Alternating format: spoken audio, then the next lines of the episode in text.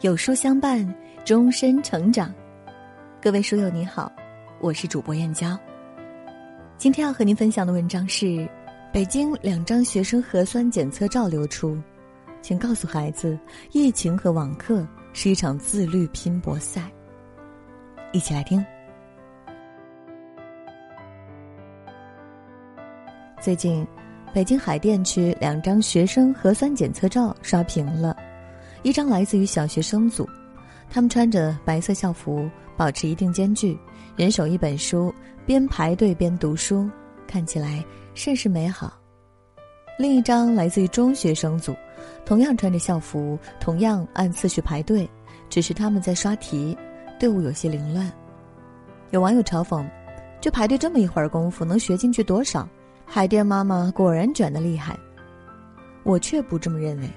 首先，这是孩子们自发学习的，没有妈妈在旁督促。其次，我们都经历过核酸检测排队，短则半小时，长则一两个小时，这足够孩子背一首诗、做几道题了。鲁迅先生说：“哪有什么天才，我只是把别人喝咖啡的时间用在工作上了。”同理，哪有什么天生优秀的孩子。自律的孩子只是把排队做核酸的时间都用在学习上了，分秒必争。可别小看这排队的半小时、一小时。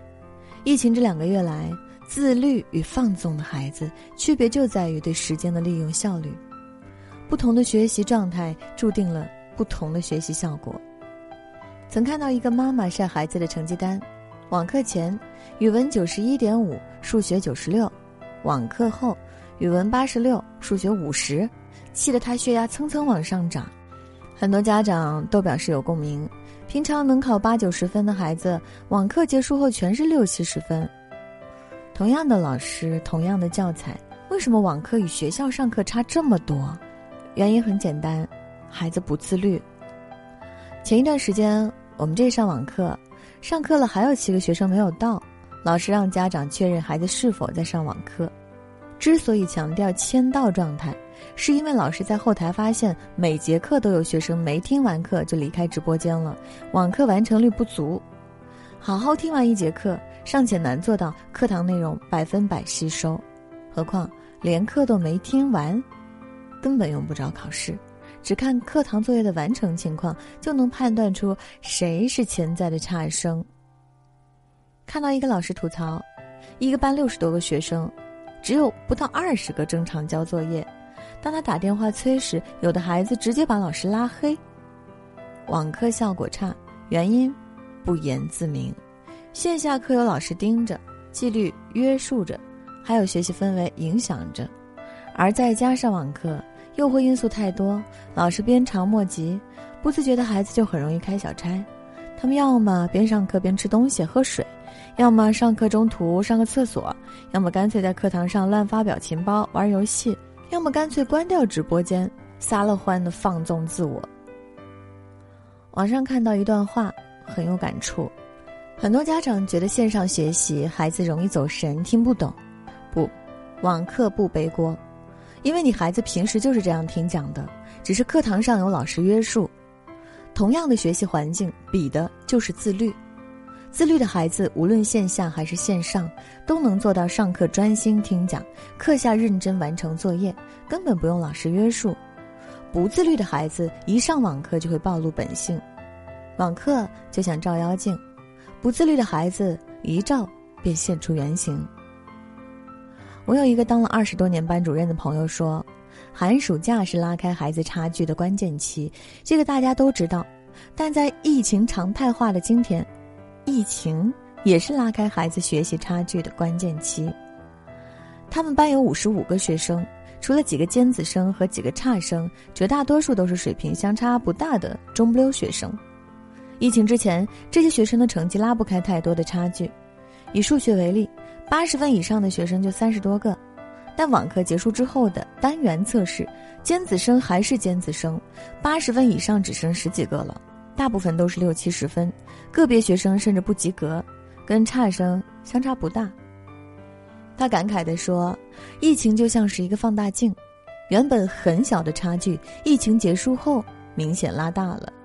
自律的孩子优秀一大截，不自律的孩子落后一大截，慢慢靠近差生。越是特殊时期，孩子们越容易拉开差距。那些自律的孩子一如既往的认真踏实，成绩能实现稳中有升；那些不自觉的孩子网课走神，开始松懈放纵，成绩一泻千里。疫情就是一场试验，能试出谁真正自律，谁真正优秀。想起黑龙江学子李哲一直想考清华。但老师说，每年清华大学在黑龙江省招收三十四名左右的理科生，想考清华至少要进全省前五十名，而他的成绩似乎有点悬。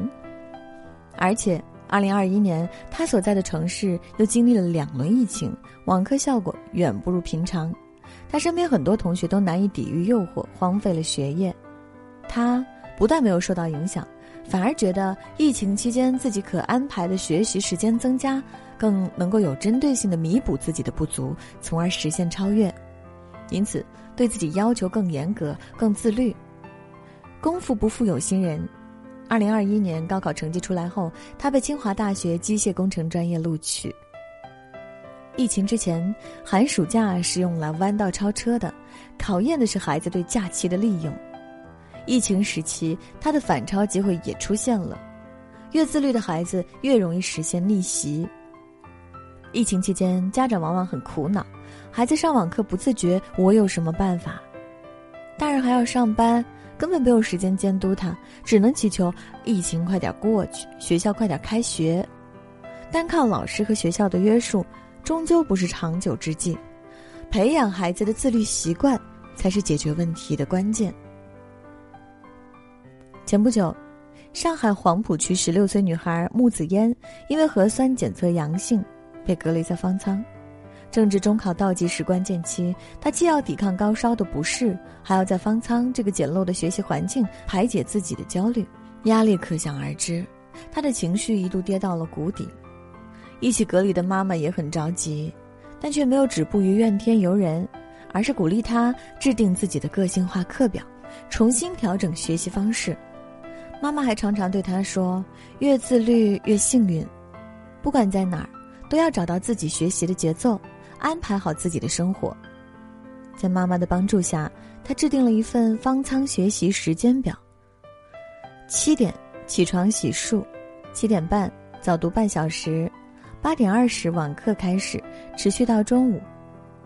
午休后听二十分钟的英语广播，十四点继续上网课。网课结束后，参加学校分层辅导，然后做一些简单的体操。十九点到二十点做预留作业，整理错题集。二十点十五，躺在床上读背三十分钟的语文、英语教科书。跟着方舱学习时间表，他以床为桌，以脸盆为凳，以行李箱为书柜，认真听网课，时不时参与课堂互动，慢慢恢复了正常学习秩序。还成了方舱中其他人的学习榜样。疫情对孩子的负面影响不言而喻，但比疫情影响更大的是父母的言传身教。网上看过一段话，觉得很有道理。网课是一次最公平的试炼，试的不仅是孩子，还有家长。家长有没有提醒孩子学习、检查孩子作业、协助孩子订正呢？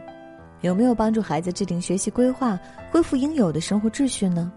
有没有督促孩子按时作息，每天保持一定的运动量呢？网课结束日，学校见面时，孩子自觉不自觉，一考试便知。在孩子自律习惯尚未养成之前，家长的监督和帮助，才是孩子开学后拼爹妈的底气。